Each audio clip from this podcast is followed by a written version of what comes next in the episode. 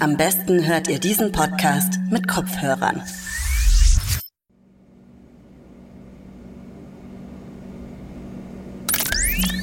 Cape Canaveral. Quarantäne. Erde. Zehn Tage vor Start der Mission Mars. Ah. Frau Park, Sie müssen nicht so laut A sagen. Es geht nur um die Bewegung, nicht um die Lautstärke. Sorry. Den Mund müssen Sie aber bitte trotzdem aufhalten. Kommt das nur mir so vor oder ist es hier drin mega heiß und stickig? Oh, scheiße, Isaac. Ich glaube, du hast Fieber. Was? Ernsthaft? Fühlst du dich krank? Schüttelfrost? Kopfschmerzen? Äh, keine Ahnung. Jetzt, wo du sagst, vielleicht. Ich. Ich verarsch dich nur. Es ist aber wirklich ganz schön stickig hier drin. Hey Calvin, das mit der Sprechanlage und Glasscheibe ist ganz schön gruselig. Ich fühle mich wie ein Affe im Zoo. Tut mir leid, Vorschriften sind Vorschriften. Und so anders als im Isolationsbunker ist es jetzt auch nicht. Naja, bis auf das Glas. Außerdem ist das jetzt das letzte Mal Quarantäne vor Abflug. Das werdet ihr auch noch durchhalten. Ja, sag mal, Calvin, tönt dich das eigentlich an, uns bei der Untersuchung zu beobachten? Haha. Jesse, ich kann deinen Mittelfinger übrigens auch durch die Scheibe sehen. Ach Mensch, verrückt. Immer wieder ein Rätsel, wie ihr beide zueinander gefunden habt. Ah, Teamwork makes the dream work. Frau Park, fühlen Sie sich in irgendeiner Form unwohl? Schlafprobleme, Übelkeit, Kopfschmerzen? Nicht, dass ich wüsste. Wann war Ihre letzte Periode? Ist das nicht etwas übergriffig? Das ist fürs Protokoll, Isaac. Ich meine ja nur, ist das nicht irgendwie. Vor circa vier Wochen. Na, dann hoffen wir mal, dass das mit dem Start nicht zusammenfällt, was? Ja, So, das wär's auch schon. Sieht wunderbar aus bei Ihnen allen. Muss ich sonst noch irgendwas von ihm wissen? Wieso? Was sollten wir Ihnen denn sagen? Denken Sie, wir verheimlichen Ihnen etwas? Ähm, nein. Sollte ich? ah, der macht nur Spaß. Richtig? Genau. Ah, witzig. Gut, dann sehe ich Sie in vier Tagen nochmal. Bleiben Sie gesund.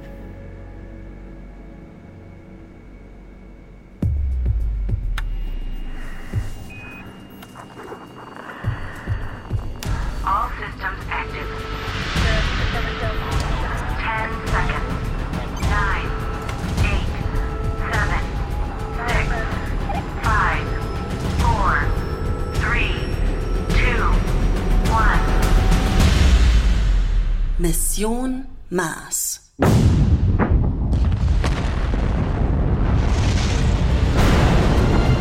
Der Geopodcast über die erste Reise zum roten Planeten.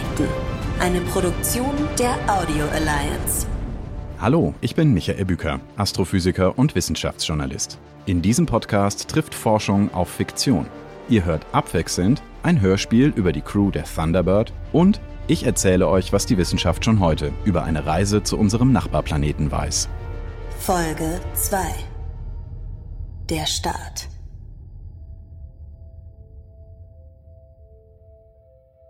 Raketen und Raumschiffe gehören zu den komplexesten Maschinen, die je gebaut wurden. Dabei ist das physikalische Prinzip einer Rakete gar nicht so schwierig zu verstehen. Man kann es sich wie bei einer Silvesterrakete vorstellen. Man zündet die Lunte an, geht ein paar Schritte zurück und dann setzt eine heftige Verbrennung im Inneren der Rakete ein. Heißes Gas strömt nach unten und drückt die Rakete nach oben, sodass sie abhebt. Bei echten Raketen ist die Herausforderung, wie erzeuge ich genug Schubkraft, um ein tonnenschweres Ungetüm von Rakete ins All zu hieven und behalte dabei trotzdem die perfekte Kontrolle über die Verbrennung und die Flugbahn. Wer schon mal mehrere Silvesterraketen aneinander geklebt hat, damit sie höher, schneller oder weiter fliegen, der wird es erlebt haben, mit der Kontrolle ist das so eine Sache. Für eine echte Rakete wäre es gar nicht gut genug, nur eine Höhe von 100 oder 200 Kilometern zu erreichen. Dann wäre sie zwar im All, würde aber sofort wieder runterfallen. Wenn eine Rakete im All bleiben soll, muss sie nicht nur hoch genug kommen, sondern vor allem auch in die richtige Richtung und schnell genug fliegen. Bei fast allen Raketenstarts sieht man deshalb, wie sich die Rakete schon kurz nach dem Start zur Seite neigt, um die nötige seitliche Geschwindigkeit aufzunehmen. Für eine stabile Umlaufbahn um die Erde muss diese Geschwindigkeit rund 28.000 Kilometer pro Stunde betragen. Oder in einer handlicheren Einheit ausgedrückt, knapp 8 Kilometer pro Sekunde. Um solche Geschwindigkeiten zu erreichen, brauchen Raketen viel Treibstoff. Sehr viel Treibstoff. Aus dem Alltag sind wir es gewöhnt, eine große Maschine mit einer kleinen Menge Treibstoff zu beladen. Ein Auto, das zwischen 1000 und 2000 Kilo wiegt, wird mit ungefähr 50 bis 60 Kilo Benzin oder Diesel getankt. Bei einer Rakete ist das Verhältnis genau umgekehrt. Die leeren Tanks, die Triebwerke, das Raumschiff, die Fracht, die Besatzung, all das macht zusammen nur etwa 5 bis 10 Prozent der Startmasse aus. Der Rest ist Treibstoff. Anders gesagt, eine Rakete ist nach dem Betanken rund 10 bis 20 Mal so schwer wie vorher. Bei so viel explosivem Treibstoff, der mitunter noch auf unter minus 200 Grad Celsius gekühlt werden muss, leuchtet ein, dass eine Rakete erst so spät wie möglich vor dem Start betankt wird. Erst wenn alle anderen Vorbereitungen getroffen sind und die Besatzung in ihrem Raumschiff an der Spitze der Rakete Platz genommen hat, wird der Treibstoff durch riesige Rohre in die Rakete gepumpt.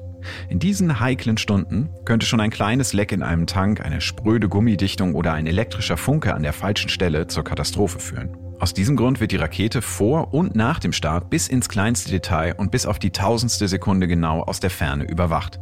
Welcher Druck herrscht in den Treibstofftanks? Welche Umdrehungsgeschwindigkeit haben die Treibstoffpumpen?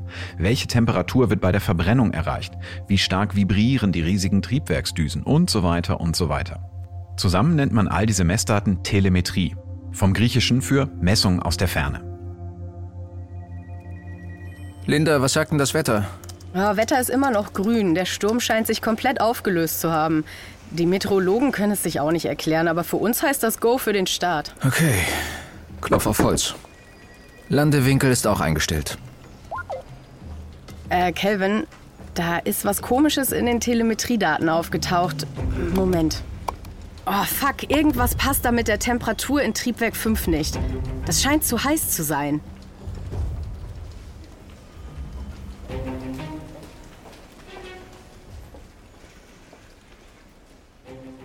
Wenn die Telemetriedaten einmal auffällig sind, muss das nicht unbedingt auf einen Schaden hindeuten. Manchmal spinnen auch die Sensoren, obwohl mit der Rakete eigentlich alles in Ordnung ist. Mit Glück kann man solche Fehler von außen erkennen, zum Beispiel wenn andere Sensoren an der gleichen Stelle keine Auffälligkeiten melden. Aber wenn man Pech hat, muss ein Triebwerk oder ein Tank aufwendig gewartet werden, nur um am Ende beispielsweise ein fehlerhaftes Thermometer zu tauschen. Solche Fälle sind alles andere als selten. 2021 verzögerten beispielsweise Auffälligkeiten in den Telemetriedaten einiger Ventile im neuen Boeing-Raumschiff Starliner den ersten Testflug mit einer Besatzung um etliche Monate. Solche Verzögerungen sind eigentlich alle, die in der Raumfahrt arbeiten, gewöhnt. Man akzeptiert sie als Preis dafür, dass die Flüge so sicher wie möglich ablaufen. Das Motto ist Better safe than sorry. Manchmal gibt es allerdings Leute, die das anders sehen und die lieber möglichst bald starten wollen, anstatt zweifelhaften Auffälligkeiten in den Telemetriedaten nachzujagen. Das können zum Beispiel Leute sein, die politische oder finanzielle Entscheidungen für die Raumfahrt treffen. Oh Gott, jetzt habe ich schon wieder dieses Gefühl, als hätte ich eine Seite im Handbuch überblättert. Hast du nicht. Ich glaube, mittlerweile könntest du mir das ganze Ding im Schlaf auch sagen. In der ersten Stunde musst du sowieso nur die Notfallprozeduren für die Aufstiegsphasen kennen. Startabbruch, Notwasserung, Abbruch in den Orbit. Und das ist außerdem vor allem meine Sorge. Und wenn der Blitz einschlägt, stellst du bitte sofort SCE auf AUX. Sehr witzig, Jesse. Wir sollten alle hoffen, dass wir einen weniger ereignisreichen Start haben als Apollo 12. Wenn wir einmal im Erdorbit sind, ist es doch ein Kinderspiel. Ende der Woche an der ISS andocken, Ende des Jahres auf dem Mars landen, den Kernreaktor aufbauen, Spuren von Leben suchen und übernächstes Weihnachten wieder bei der Familie. Easy. Mega easy. Und ganz nebenbei werden wir die ersten und einzigen Menschen auf einem fremden Planeten sein. Noch? Vielleicht bald nicht mehr. Anna, ich brauche dich sofort im Besuchsbereich. Was er jetzt wohl wieder will. Unlocked. Door open. Anna, kannst du bitte vorher deinen Anzug Door aus... closed. Und weg ist sie.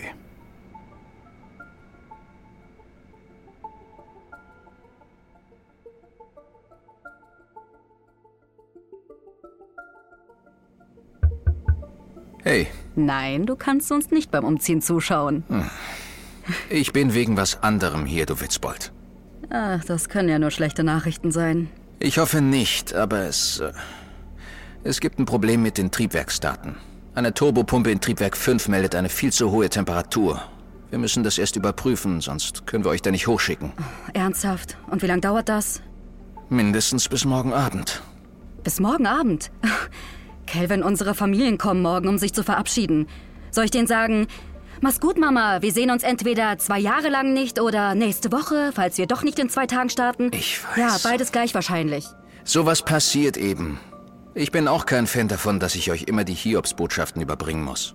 Es kann doch nicht sein, dass wegen einem kleinen Telemetriewert die ganze Mission auf dem Spiel steht. Das kriegt ihr doch schnell gelöst, oder nicht? Sicher ist sicher. Oder wollt ihr riskieren, dass ihr alle vier direkt beim Start verbrennt? Hm? Da wär's mir tatsächlich lieber, wenn der Abschied von deiner Mutter doch kein Abschied ist. Besser als einer, der, nun ja, für immer ist. Es geht ja nicht nur um uns vier. Es geht um mehrere Milliarden Dollar und vielleicht die gesamte Zukunft der Raumfahrt. Eure Leben sind mir leider wichtiger als irgendwelches Sponsorengeld. Und die wissen eigentlich auch, auf welche Risiken sie sich eingelassen haben. Hoffe ich. Haltet einfach die Füße still, okay? Wir arbeiten alle auf Hochtouren, damit das so schnell wie möglich gelöst wird. Washington, D.C., NASA Headquarters. Erde. Zwei Tage vor Start der Mission Mars. Hören Sie, Miss March, ich will Sie damit auch gar nicht verunsichern. Ich meine nur, es gibt immer die Möglichkeit, dass der Start nicht stattfinden kann. Das ist ein ganz normaler Teil der Raumfahrt. Meinen Sie, ich habe so viel gearbeitet, so viele Milliarden von meinem privaten Vermögen investiert, um ganz normale Raumfahrt zu machen? Lautet das Motto von Orbit X etwa, wir machen ganz normal so weiter wie bisher? Hm? Glauben Sie das? Ich dachte, das wäre eine rhetorische Frage gewesen. Natürlich glaube ich das nicht. Miss March, wir tun unser Bestes. Mal abgesehen von den Milliarden, die ich an Sie verlieren würde, ist da ja auch noch der Reaktor. Was soll mit dem passieren? Soll der auf dem Mars verstauben, bis wir die zwei Grad schon lange überschritten haben und ich aussehe wie der größte Idiot, weil ich mein Versprechen von nachhaltiger Weltraumenergie nicht halten kann? Miss March, bis zum nächsten Startfenster wären es nur 26 Monate. Wer weiß, wer bis dahin auf eine bessere Idee als den Mars-Reaktor gekommen ist. Ich weiß nicht, was ich Ihnen noch sagen kann, um Sie zu beruhigen. Sie können mir sagen, dass der Start stattfinden wird. Ah, die Nachrichten. Darauf habe ich schon gewartet. Moment, das muss ich mir ansehen.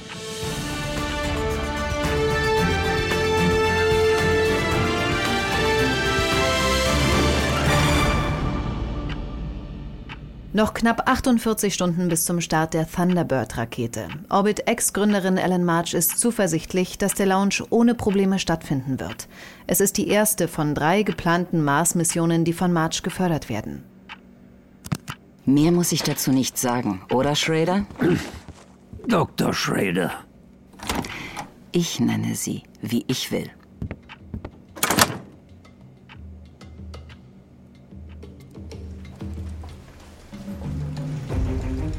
Linda? Bin schon dran.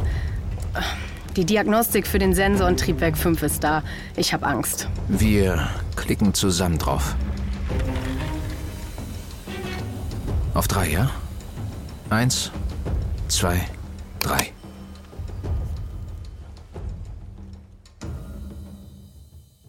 Eines frühen Sommermorgens im Jahr 1994 stand die Raumfähre Endeavour startbereit auf der Rampe 39A in Cape Canaveral.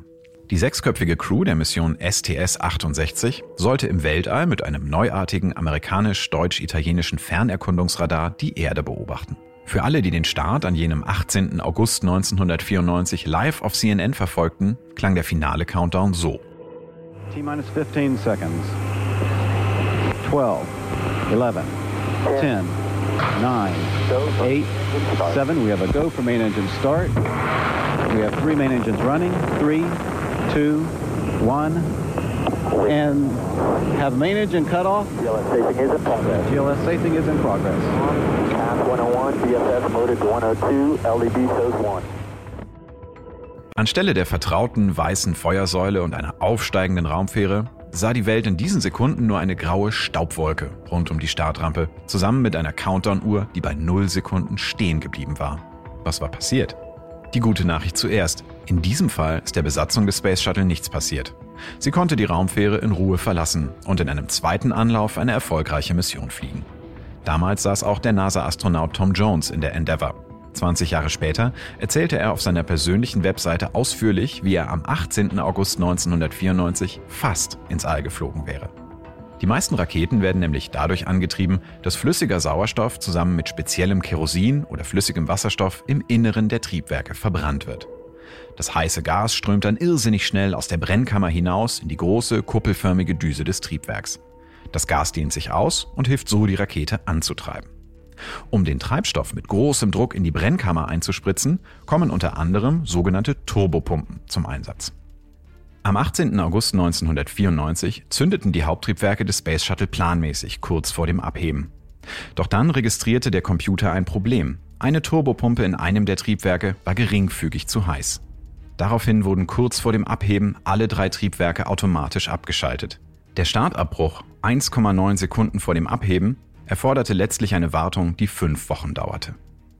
Aber nicht erst mit der Zündung der Triebwerke wird eine Rakete genau überwacht, sondern schon tagelang davor. Überhaupt werden Raketen erst wenige Tage vor dem Start zu ihrer Rampe gefahren, damit sie nur möglichst kurze Zeit der Witterung ausgesetzt sind. Frost und Hitze können Dichtungen zusetzen oder Teile, die in einem Sturm umherfliegen, die Rakete beschädigen. Blitzeinschläge können die Elektronik in Mitleidenschaft ziehen und sogar Vögel sind eine Gefahr. Im Jahr 1995 beschädigten zwei Spechte die Verkleidung am Außentank des startbereiten Space Shuttle Discovery. Die nötigen Reparaturen verzögerten den Start um fünf Wochen und kosteten die NASA rund zwei Millionen Dollar. Raketen sind also sehr mächtige Geräte, sehr teure Geräte und sehr empfindliche Geräte. Auch die Crew der Thunderbird bereitet sich auf ihren Start vor, ganz in dem Wissen, dass jede Kleinigkeit noch eine weitere Verschiebung nach sich ziehen könnte.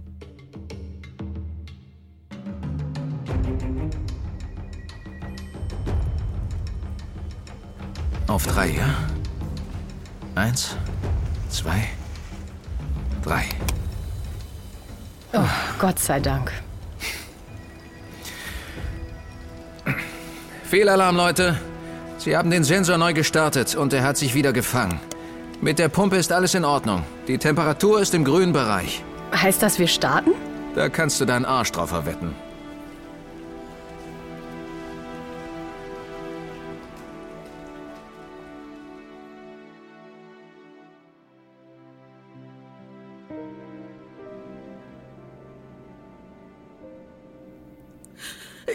Wünschte, ich könnte dich noch einmal in den Arm nehmen. Ich weiß, Mama. Ich auch. Wer hat sich das mit dieser blöden Scheibe eigentlich ausgedacht? Los estúpidos americanos están locos con sus malditas regulaciones. Mama. Das ist leider Protokoll, Alba. Jesse, querido, du musst mir versprechen, dass du auf sie aufpasst, ja? Mama, ich bin Leiterin der Mission, falls du das vergessen hast. Und lass dich von ihr nicht so rumkommandieren, Jesse. Das kann ich dir leider nicht versprechen. Ich glaube, ich muss mich sogar von ihr rumkommandieren lassen. Ich sag Peter, dass er endlich das mit diesem Face-Video einrichten soll. FaceTime. Ah, bueno, es igual. Du, du rufst mich sofort an, ¿ja? Oh, rezo para que no te pase nada. Pass te auf dich amo, auf, Mama. te quiero mucho, pequeña. Ich liebe dich auch.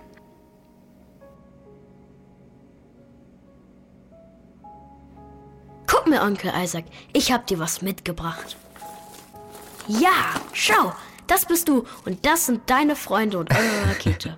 Und das sind die Marsmännchen. Und ihr habt ihnen einen Kuchen mitgebracht als Geschenk. Oha, das ist aber nett von uns. Was für ein Kuchen? Käsekuchen. Oh, mein Lieblingskuchen. Ja, ich weiß, hat Mama mir gesagt. Schade, dass sie heute nicht da ist. Hast du gut gemacht, Schatz. Am besten, ihr gebt das vorne bei der Info ab, damit ich das auch mitnehmen kann. Die müssen das erst desinfizieren oder auslüften oder sowas. Ich habe auch einen Brief von deiner Schwester dabei. Hab ihn nicht gelesen, ich schwör's. Ich. Ich soll dir sagen, es tut ihr leid, dass sie nicht persönlich Tschüss sagen kann. Wie geht's ihr? Hält sich wacker. Die Ärzte meinen, wenn alles gut läuft, ist sie in drei Wochen wieder draußen. Ich bin froh, dass sie dich hat, Daisy. Ist gerade einfach scheiß Timing. Ich weiß. Hey, bis vor ein paar Stunden hätte es noch gut sein können, dass ich hier bleibe. Fast schade, dass es jetzt doch klappt. Sag nicht sowas, Isaac. Wir freuen uns alle so sehr für dich. Onkel Isaac, Mama hat mir euer geheimes Klopfzeichen gezeigt. Ach was. Zeig mal.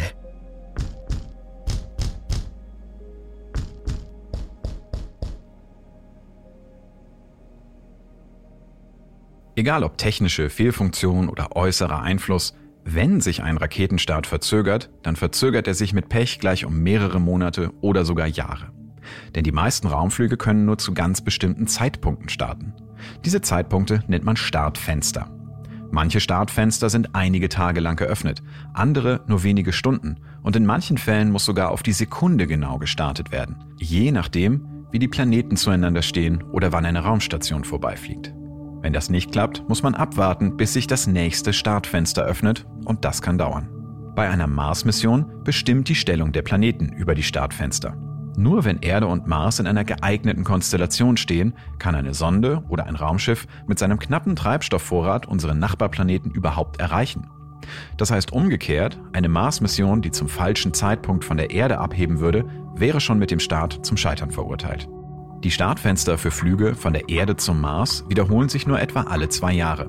Kaum jemand weiß das besser als die Ingenieurinnen und Forschenden, die für die Europäische Raumfahrtagentur ESA an der Mission ExoMars arbeiten.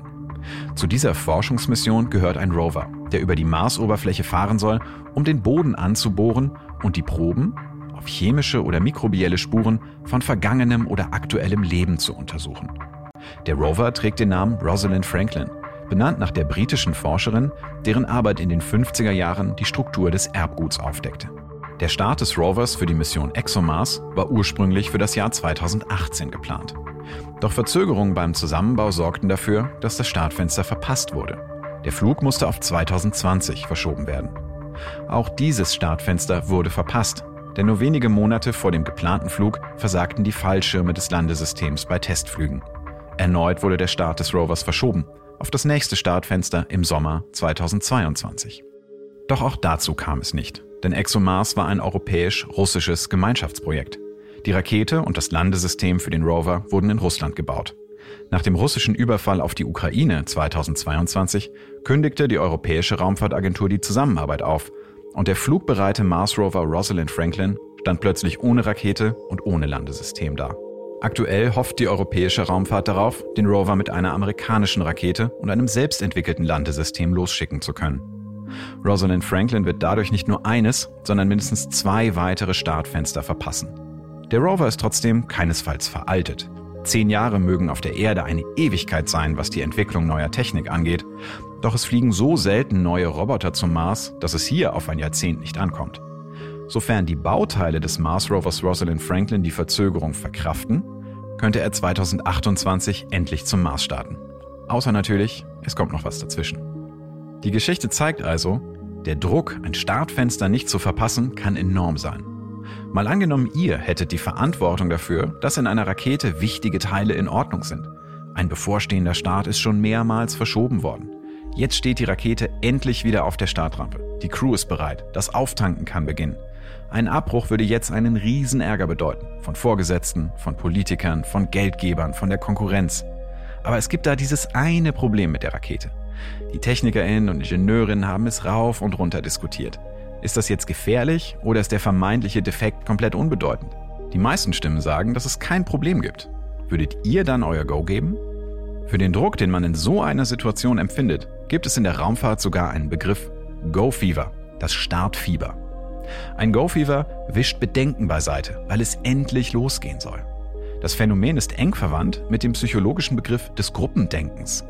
Dabei gleichen sich die Einschätzungen und Absichten in einer eng geknüpften Gruppe mehr und mehr an, bis es eine schier unüberwindliche Hürde gibt, die verhindert, dass Einzelne vom gemeinsamen Denken abweichen.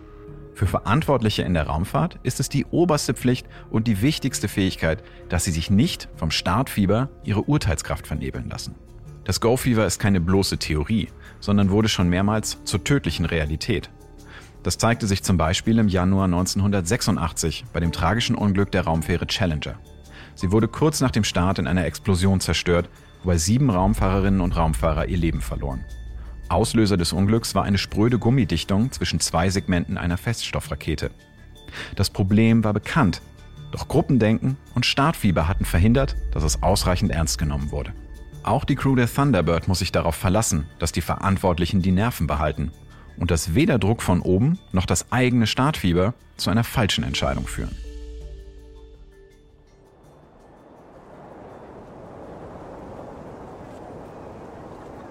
Wir sind live!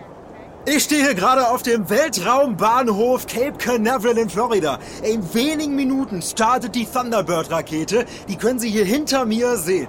Ja, sehr gut sichtbar natürlich auch dieses riesige Orbit X-Logo. Das wird man sicherlich auch noch sehen können, wenn die Rakete schon hunderte Meter hoch gestiegen ist. Also an Werbefläche wurde definitiv nicht gespart, das können wir ganz sicher sagen. Wir schalten jetzt kurz live zur Crew, die macht sich gerade bereit für den Start. Bitte um Go für Start. Booster? Go. Retro? Go. Guidance? Go. Leute, wie ist die Stimmung? Ich scheiß mich gleich ein, aber sonst? Das ist jetzt nicht der richtige Zeitpunkt für Witze, Jesse. Ich glaube, mir wird schlecht. Leute, kommt schon. Das ist unser Moment. Calvin, sind wir go für Start? Bestätigt. Grünes Licht, Leute. Alles klar. Eine Sache noch. Ich bin stolz auf euch. Danke, Calvin. Wir sind auch stolz auf dich. Leute, was sagt ihr? Starte den Countdown. Hast du es gehört, Calvin? Bestätigt. Go für Countdown.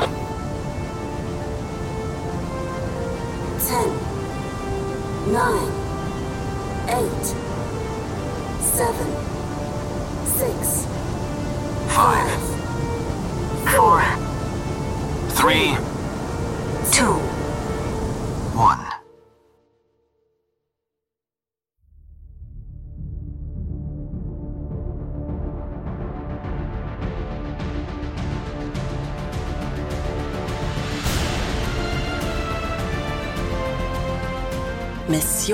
Mars. Der Geopodcast über die erste Reise zum roten Planeten ist ein Podcast von RTL Plus und eine Produktion der Audio Alliance mit Vanessa Frankenbach als Anna, Sebastian Für als Jesse, Felix Isenbügel als Isaac, Esra Vural als Sun Hee und Florian Kleid als Calvin.